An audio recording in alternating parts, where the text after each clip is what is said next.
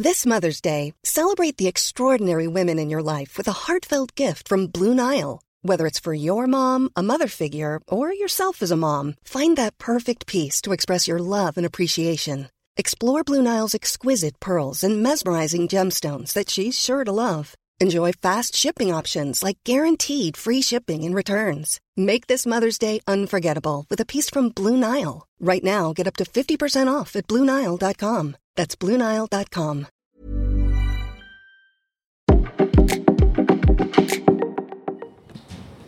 Bonjour, c'est Alexandre Marsard, rédacteur en chef du média Curieux.live. Je vous emmène aujourd'hui à l'hôpital Saint-André pour euh, ce numéro de podcast en consultation en partenariat avec le CHU de, de Bordeaux. Alors si vous entendez un petit peu de bruit derrière moi, c'est qu'on est en plein cœur de Bordeaux, entre la place de la Victoire, bien connue des étudiants, et la place Péberlan où se situe la mairie et la cathédrale. Alors je rentre vite dans l'hôpital parce que ce matin il fait euh, très froid à Bordeaux on va à la rencontre d'Amoridast. Amoridast est chef du service oncologie. Avec lui, on va parler ce matin du cancer. Eh bien, je crois que je suis arrivé dans le bon couloir. Alors, service oncologie médicale, ça doit être là. Bonjour, j'ai rendez-vous avec Amoridast. Oui, c'est moi, bonjour. Bonjour, euh, on dit docteur ou professeur? Alors moi je suis docteur, mais monsieur aussi, euh, monsieur Dast, c'est très bien pour moi. Bon ben parfait, je, je commençais d'abord à vous appeler euh, docteur puisqu'on est à l'hôpital. Pas de problème. Bon docteur, je pense que nous sommes nombreux à redouter le cancer, notamment parce que cela semble être un coup du destin, de la fatalité qui touche n'importe qui. En tout cas, je suis le premier à en avoir peur pour tout vous dire. Est-ce qu'on peut détecter nous-mêmes le cancer avec des symptômes particuliers comme d'autres euh, maladies? On peut le faire avec la grippe. On parle pas de grippe ici, mais souvent il y a des symptômes. Est-ce que pour le, cancer, c'est le cas? Alors, c'est le cas. Tout d'abord, je rebondis sur euh, la première partie. Euh, il y a quand même aussi, euh, certes, tout le monde peut être atteint de cancer et ça peut être à faute à pas de chance. Euh, c'est d'ailleurs le cas, mais après, euh, il faut pas oublier qu'il y a aussi certains facteurs, euh, certains facteurs de risque. on va penser tout de suite à l'alcool, au tabac, probablement d'autres qu'on connaît moins, qu'on maîtrise moins, tout ce qui va être polluant, atmosphérique, etc. Euh, probablement que nos régimes alimentaires ont aussi influencé l'augmentation du nombre des cancers euh, en ce moment. Mais après, c'est sûr qu'on n'est pas tous égalitaires par rapport à ces facteurs de risque-là. C'est-à-dire que c'est pas parce qu'on a fumé que forcément on va avoir un cancer et c'est pas parce qu'on, malheureusement aussi, certaines personnes ne fument pas et vont développer des cancers qui ont plutôt des, incidences importantes chez les patients qui ont. Je pense au cancer du poumon, par exemple. Donc, déjà, voilà, il y a certes, il y a une certaine fatalité, et ça, malheureusement, euh, bah, c'est comme ça. Il y a certaines prédispositions génétiques, c'est-à-dire au sein d'une famille, bah, on peut être atteint de déficit de certains gènes qui font qu'on va avoir une sensibilité euh, à certains types de cancers. Et ensuite, euh, troisièmement, c'est sûr que voilà, ça peut toucher même sans, sans les facteurs de risque dont, les plus connus euh, je, viens de mentionner. Et après, le problème, sans forcément euh, alerter euh, et, faire peur à, à tout le monde, bah, justement, c'est que des fois, c'est, ça peut être plutôt des, des, des toux, par exemple, des, des, des rhumes, entre guillemets, qui ne passent pas, des ganglions qui ne passent pas. Donc, ça peut être finalement des symptômes un petit peu banaux, mais qui euh, n'évoluent pas favorablement, qui ne cicatrisent pas ou des choses comme ça. Donc c'est pour ça que euh, bah, c'est important de consulter, de reconsulter surtout si, ça ne passe pas et si l'évolution n'est pas favorable. Mais c'est vrai que et ça peut être le piège aussi euh, des fois, et c'est pour ça aussi que euh, le médecin, le médecin traitant et un rôle euh, prépondérant, euh, c'est que bah, voilà, ça peut être aussi paradoxalement des fois des choses très banales qui sont la porte d'entrée, en tout cas qui permettent de mettre en, place le, diagnostic. Euh, et c'est toute la subtilité parce que on peut vite se faire piéger en fait. Donc en fait, il peut y avoir une multitude de petits signes. C'est pas un symptôme fort. Euh, la fièvre pour la grippe, on sait qu'on a un problème. Si j'entends ce que vous dites, c'est que euh, ben, finalement, euh, un petit problème peut, qui est latent, qui perdure, est à surveiller en fait. Tout, tout à fait, tout à fait. par exemple, pour le cancer du côlon, ça peut être des, des alternances de diarrhée, de constipation, un petit peu de sang dans les selles. Voilà, on n'a pas forcément non plus de de marqueurs biologiques. Souvent, les, patients me disent mais je comprends pas j'ai ce cancer-là et pourtant ma prise de sang, je l'ai faite il y a pas longtemps, elle est nickel. oui, c'est, on n'a pas forcément pour tous les cancers, on n'a pas forcément de marqueurs. La grande majorité des cancers n'ont pas de marqueurs biologiques. On va pas les rechercher de manière aussi systématique. Et, et en effet, euh, certains symptômes sont vraiment un peu insidieux, c'est-à-dire que euh, voilà, on, ne va pas le sentir. Encore une fois, faut casser cette idée-là que forcément euh, le cancer va toujours être associé à une douleur, va être associé à, une altération de l'état général. Au contraire, souvent des fois les, patients disent bah, je m'en suis pas trop inquiété parce que finalement ça me faisait pas mal, donc je pensais pas. Voilà. Et j'ai commencé à consulter où je m'en suis un peu plus inquiété parce que la douleur est arrivée. Le problème, c'est ce petit décalage bah, fait que euh, la maladie a pu évoluer un petit peu, que la prise en charge est un petit peu plus agressif. Voilà, donc c'est pour ça il faut savoir s'écouter, euh, savoir consulter euh, sans être trop alarmiste et surtout voilà reconsulter si jamais l'évolution n'est pas favorable et faire des investigations. Et encore une fois, c'est toute la subtilité et, toute, on va dire, la complexité du rôle du médecin traitant, parce que bah, les premiers signes de certains cancers peuvent être vraiment très banaux et, euh, qu'on passe pas. Par exemple, euh, je, cite le cas des, cancers de la sphère ORL, euh, un ganglion au niveau du cou qui passe pas, qui évolue pas au bout de 15 jours, 3 semaines, ça peut être un signe, comme une angine qui passe pas au bout de 15 jours, 3 semaines, ça peut être un signe que c'est un cancer de, de la sphère ORL et auquel cas il faut aller voir un spécialiste et, commencer les, investigations un peu plus poussées. Dans votre expérience de médecin, donc vous voyez souvent des, patients ou des patientes qui sont très surpris quand vous leur annoncez un cancer? Oui, tout à fait, euh, quand même une grande majorité, parce qu'encore une fois, on n'est pas tous égaux par rapport, euh, bah, par rapport aux facteurs de risque dont je, parlais tout à l'heure. Certains, euh, même si ont fumé, bah, peuvent être surpris parce que le voisin a fumé tout autant et finalement n'a pas, n'a pas développé de cancer, ou d'autres aussi n'ont pas vraiment de facteurs de risque, ou en tout cas, on ne retrouve pas les facteurs de risque habituels et développent des cancers. Et c'est vrai que souvent, bah, on a pas forcément euh, de signes comme on l'imagine encore une fois. C'est-à-dire que le cancer n'est pas forcément euh, lié à des douleurs, à une altération de l'état général. On peut se sentir tout à fait bien. Il y avait des patients qui continuaient à faire leur footing, à aller courir euh, tous les jours, qui avaient une petite douleur éventuellement au niveau de la gorge ou voilà, ou sur un cancer du sein, on peut juste avoir une masse et, et pas s'en rendre forcément compte. Donc ça peut passer tout à fait, entre guillemets, inaperçu et on peut vivre tout à fait normalement avec des cancers débutants. Pour ça aussi que le, dépistage, la prévention est ultra important parce que ça permet de prendre en charge le plus précocement possible tous ces cancers-là et avec le moins d'impact euh, de nos traitements sur la vie de, tous les jours et le moins de conséquences possibles sur la vie de tous les jours après. Pour autant, est-ce qu'il existe de bonnes pratiques pour se prévenir d'un cancer? Vous en avez parlé tout à l'heure, c'est vrai qu'on parle beaucoup de l'alimentation. Si je fais attention à mon alimentation, pour ce qui n'est pas vraiment le cas pour moi, est-ce que j'éloigne le cancer? Alors, oui, bien sûr. On sait qu'il y, y, a des études qui disent que euh, éliminer l'alcool, le tabac, ça peut faire diminuer de 40% euh, euh, l'incidence des, des, cancers. Après, encore une fois, il y a beaucoup de facteurs qui rentrent en compte. Il y en a beaucoup qu'on ne connaît pas encore actuellement, mais c'est sûr que avoir une activité physique régulière, manger de manière équilibrée, probablement éliminer certains certains aliments peut-être un peu transformés, éviter le tabac, éviter l'alcool en grande quantité, tout ça, ça permet de réduire à titre individuel le nom et collectif aussi bien sûr euh, le, risque de, cancer. Pour autant, on a des patients qui mangent sainement, qui ne fument pas, ne boivent pas. Et alors, c'est sûr, c'est moins important, mais qui développent aussi euh, des cancers.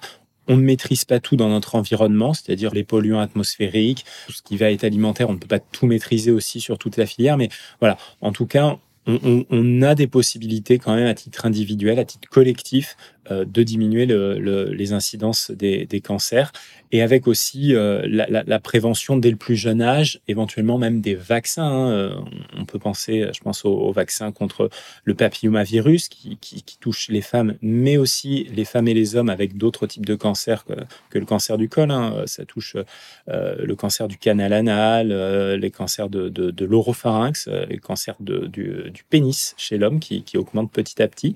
les, les vaccins aussi contre, contre l'hépatite B. dans d'autres pays du monde, les, cancers du foie sont pas liés à, des cirrhoses liées, en tout cas à des intoxications liées à l'alcool, mais sont plus des, des, des, dégénérescences, on va dire, d'hépatite qui donnent ces cancers-là. Donc finalement, la vaccination aussi permet une prévention et une diminution de, de, certains cancers. Alors vous parlez de vaccins contre le, cancer, ça peut surprendre beaucoup de, personnes. moi le premier, on pense, justement tout à l'heure on parlait de la grippe, on pense souvent à se vacciner contre un, contre un virus. On l'a vu évidemment avec la pandémie de, de Covid-19. Il y a des vaccins contre le cancer. Alors, il y a Actuellement, c'est surtout les vaccins euh, permettent surtout de diminuer l'incidence, la transmission du papillomavirus, par exemple, euh, ou euh, diminuer les, infections d'hépatite. Donc, ça permet en fait d'éviter de, contracter ces, virus, d'être infecté par ces virus qui, dans certaines situations, vont dégénérer, on va dire, et vont des années plus tard provoquer des cancers. Donc c'est vraiment euh, euh, un, gage sur l'avenir. On voit dans les études récentes, euh, notamment en Australie, qui sont vraiment très en avance sur la prévention du papillomavirus, qu'il y a une très forte diminution des incidences des infections à papillomavirus, mais surtout, on commence à voir, parce qu'il y a un temps entre les infections et l'apparition du cancer lié au papillomavirus, lié à HPV, euh, que euh, cette incidence-là de, ces cancers tend à diminuer euh, en, Australie avec une couverture vaccinale optimale chez les filles, mais aussi chez les garçons. Donc c'est pas un, c'est pas un vaccin qui va lutter immédiatement contre le cancer, c'est de là, encore une fois, c'est de la prévention. En revanche, ça commence à arriver. Euh, on, a euh, bah, justement des vaccins contre, contre le cancer. Alors, c'est au stade de recherche, c'est-à-dire il y a différents types de vaccins, euh, mais on a actuellement en stade de, de, recherche et de développement dans certains types de cancers des vaccins, une fois qu'on est atteint par un cancer, euh, des vaccins qui sont testés pour voir si c'est actif contre le cancer. Alors c'est un petit peu euh, différent. C'est, c'est, euh, on peut avoir par exemple extraire un petit peu les cellules tumorales cancéreuses, on les extrait, on les retravaille et en fait on les réinjecte sous la forme d'un vaccin pour que justement le système immunitaire combiné éventuellement à d'autres médicaments puisse réagir et puis se prémunir euh, du cancer. Donc voilà, ça c'est au stade, encore une fois, de, recherche. Ce qui est vraiment important actuellement sur les vaccins, c'est la prévention et c'est de se faire vacciner euh, quand on est jeune euh, contre le, le papillomavirus, contre l'hépatite B. Ça, on sait que ça va diminuer le risque de, certains cancers.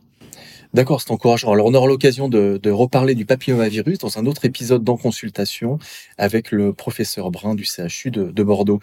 Euh, tout à l'heure, vous avez parlé de déficit génétique. On parle aussi de plus en plus de tests génétiques. Quelle est leur efficacité? Et est-ce que n'importe qui peut demander la réalisation d'un test pour savoir s'il y a un risque de développer un, cancer? Est-ce que c'est remboursé? Comment ça se passe? Alors, il y a des consultations génétiques. Donc, à l'heure actuelle, c'est surtout en fonction des apparentés, euh, de l'histoire familiale.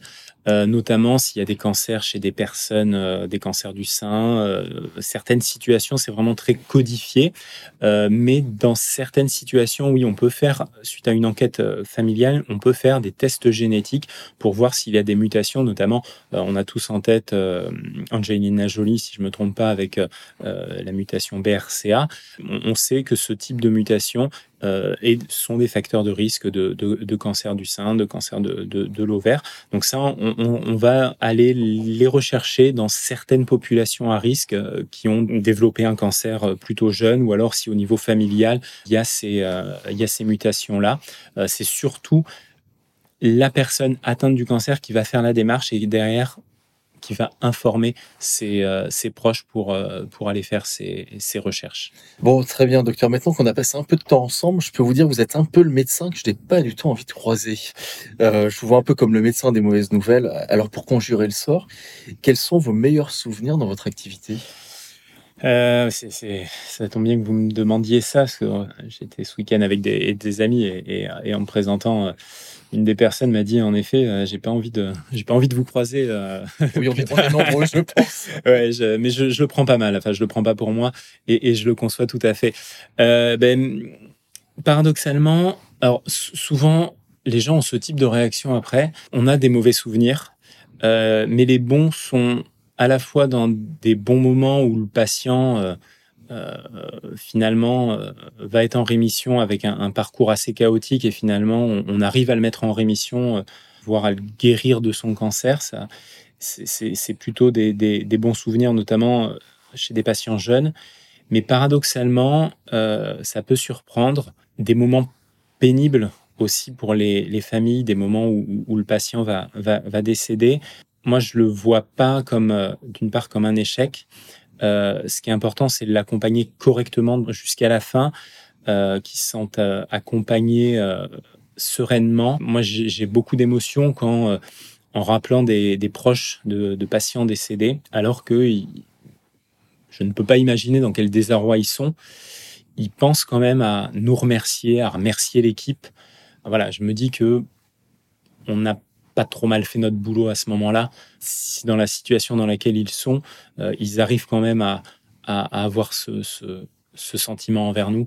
Je pense que voilà, c'est pour moi c'est c'est quand même pour le coup des bons souvenirs parce que je me dis que même si euh, il y a des drames qui se sont faits, on arrive peut-être à les apaiser un petit peu et c'est et c'est l'essentiel.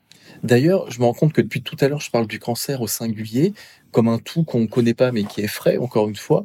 Euh, il y a en fait de très nombreux types de cancers, au-delà des organes euh, concernés, il y, a, différents types de cancers. Alors, tout à fait. Déjà, sur la première partie, euh, la guérison, habituellement, nous, on va parler de, de rémission pendant un certain nombre d'années, c'est-à-dire tant que le rémission, c'est-à-dire que le cancer n'est plus présent, on ne le voit plus, on ne le détecte plus.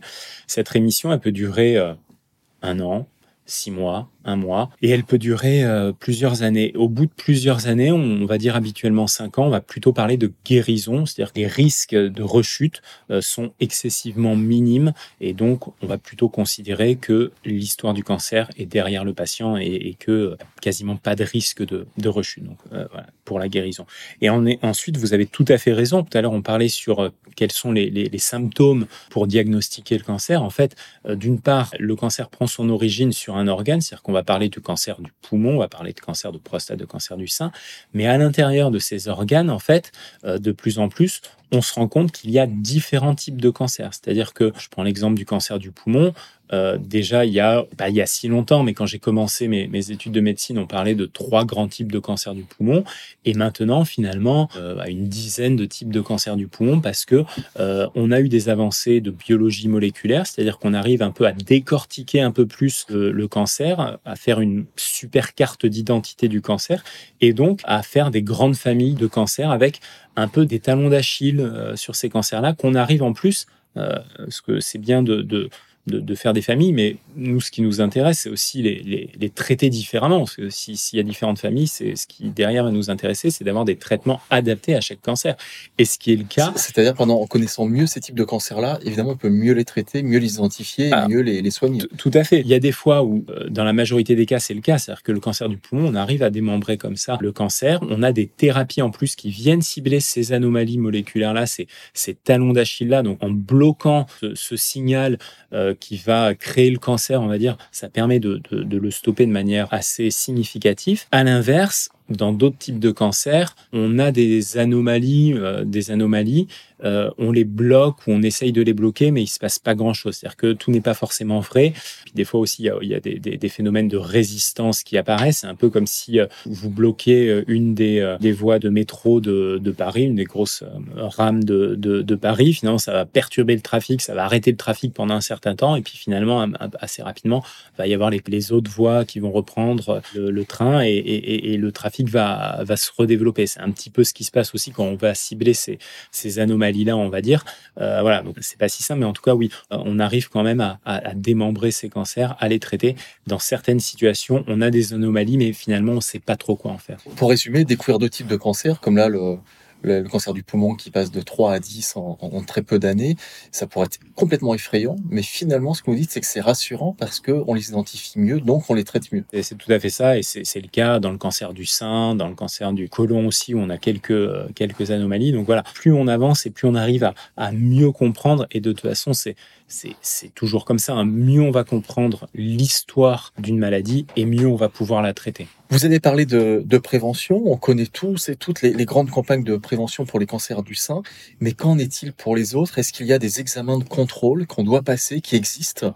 Euh, le cancer du sein, il faut bien penser que euh, c'est euh, le, dépistage qui est fait est un dépistage au niveau national, un dépistage collectif. L'autre dépistage collectif qu'on connaît bien, c'est le, pour le cancer du côlon, où les personnes à partir de 50 ans jusqu'à 75 ans ont un petit courrier d'invitation dans leur boîte aux lettres pour aller faire un petit test de sel, pour aller analyser, pour aller voir s'il y a un petit peu de sang dans les selles. S'il y a un peu de sang, ben on passe à l'étape d'après du dépistage et notamment avec une coloscopie. Qu'est-ce que veut dire le sang Un petit peu de, sang dans les matières, euh, dans les matières fécales, c'est-à-dire que juste il y a une petite irritation, mais ça ne veut pas dire qu'il y a un cancer. Ça veut juste dire que on, a un petit peu de, sang qui est évacué euh, au niveau du, gros intestin, euh, mais ça peut être juste un, polype, ça peut être juste parce qu'il y a eu X ou Y maladie, mais ça veut pas, ça ne signifie pas si ce test est positif qu'il y a un cancer. Au contraire, euh, ça permet en plus de détecter juste, souvent, des, encore une fois, c'est ce que je disais tout à l'heure,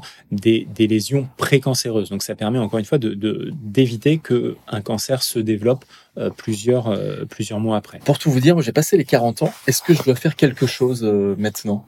En dépistage quelconque? Alors, en, dépistage, pour l'instant, euh, vous restez jeune. J'ai 40 ans. Merci. donc c'est, rassurant. J'ai bien fait de venir voir. euh, non, non, pour l'instant, euh, pour l'instant, souvent, les dépistages, notamment de, de j'aime pas ce terme, mais enfin, de masse, les dépistages collectifs, se font plutôt à partir de 50 ans parce que c'est, c'est plus là où l'incidence des cancers est, est la plus importante. En revanche, euh, en fonction de votre histoire personnelle, familiale, euh, peut-être qu'à 40 ans, il peut être intéressant de faire certains examens. Voilà. C'est, il y a, encore une fois, il y a vraiment, sur la prévention, sur le dépistage, il y a vraiment deux niveau. C'est-à-dire soit on est à un niveau collectif, et là, c'est, euh, on va pas trop réfléchir et on va faire euh, une vision globale sur une population générale. Donc, euh, on, on va pas s'intéresser trop à l'individu. Et deuxièmement, il y a la prévention personnelle. Donc, c'est-à-dire que si vous avez des antécédents personnels de cancer dans votre famille ou certains types de cancers, je reviens tout à l'heure au, dépistage génétique, bah oui, peut-être qu'à 40 ans, il faudra, il faudra s'intéresser à certaines, à certaines choses. Euh, après, euh, à titre individuel, euh, voilà, c'est ce qu'on discutait tout à l'heure, c'est si vous fumez, arrêtez de fumer, ça peut être très bien.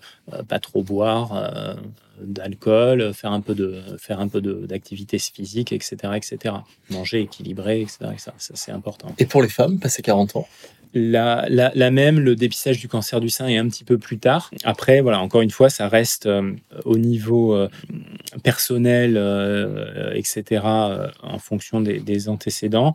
Après, il y a le frottis, par contre, pour le, cancer du col, qui, doit être fait de manière régulière en fonction des, un peu plus un peu plus tôt, avant avant 40 ans. mais comme vous avez bientôt un entretien avec le professeur Jean-Luc Brun, je lui laisserai répondre à, cette, à, ce dépistage-là et cette prévention-là sur le, sur le frottis pour les, papillomavirus. Mais sinon, il n'y a pas à, 40 ans, il n'y a pas, hormis le, le, pour le, le frottis, il n'y a pas de choses particulières. Mais encore une fois, c'est plus de la prévention. Euh, si on peut prendre euh, à Bordeaux, on a la possibilité de prendre son vélo un peu facilement. Si on a possibilité de marcher, je pense que c'est très important. après, voilà, c'est facile dans certaines situations. Ça peut être plus compliqué pour pour, euh, pour d'autres personnes. Donc voilà, mais c'est un effort euh, personnel, mais aussi collectif, parce que voilà, le, fait de, de faciliter la mobilité, faciliter l'activité physique et, et aussi de la responsabilité des, collectivités et des pouvoirs publics, si on veut diminuer. Bon, il que je me mette à la marche à, pied et au vélo alors pour me déplacer. Très bien. si c'est possible. Euh, bon, merci à vous, docteur. Finalement, vous ne m'avez pas annoncé de mauvaises nouvelles. On pourrait se dire que notre corps est un peu comme une voiture qu'il faut amener régulièrement à la révision et au contrôle technique, même si on a l'impression que tout roule. Et on a bien compris que pour éliminer la maladie, le plus important, c'est d'en parler et de faire de la surveillance.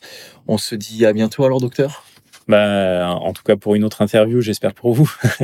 Merci beaucoup. Merci. Bon, pour tout vous dire, euh, maintenant qu'il a fermé sa porte, j'avais vraiment peur d'aller voir ce docteur. Il m'a rassuré, je ne vais pas devoir aller faire une, coloscopie euh, tout de suite. Pour autant, euh, c'est certain, je vais devoir changer mon alimentation et puis aussi me mettre au sport, à la marche et, au vélo. Voilà la, bonne résolution euh, du mois à venir. Je vous dis à très vite pour un nouveau numéro dans Consultation.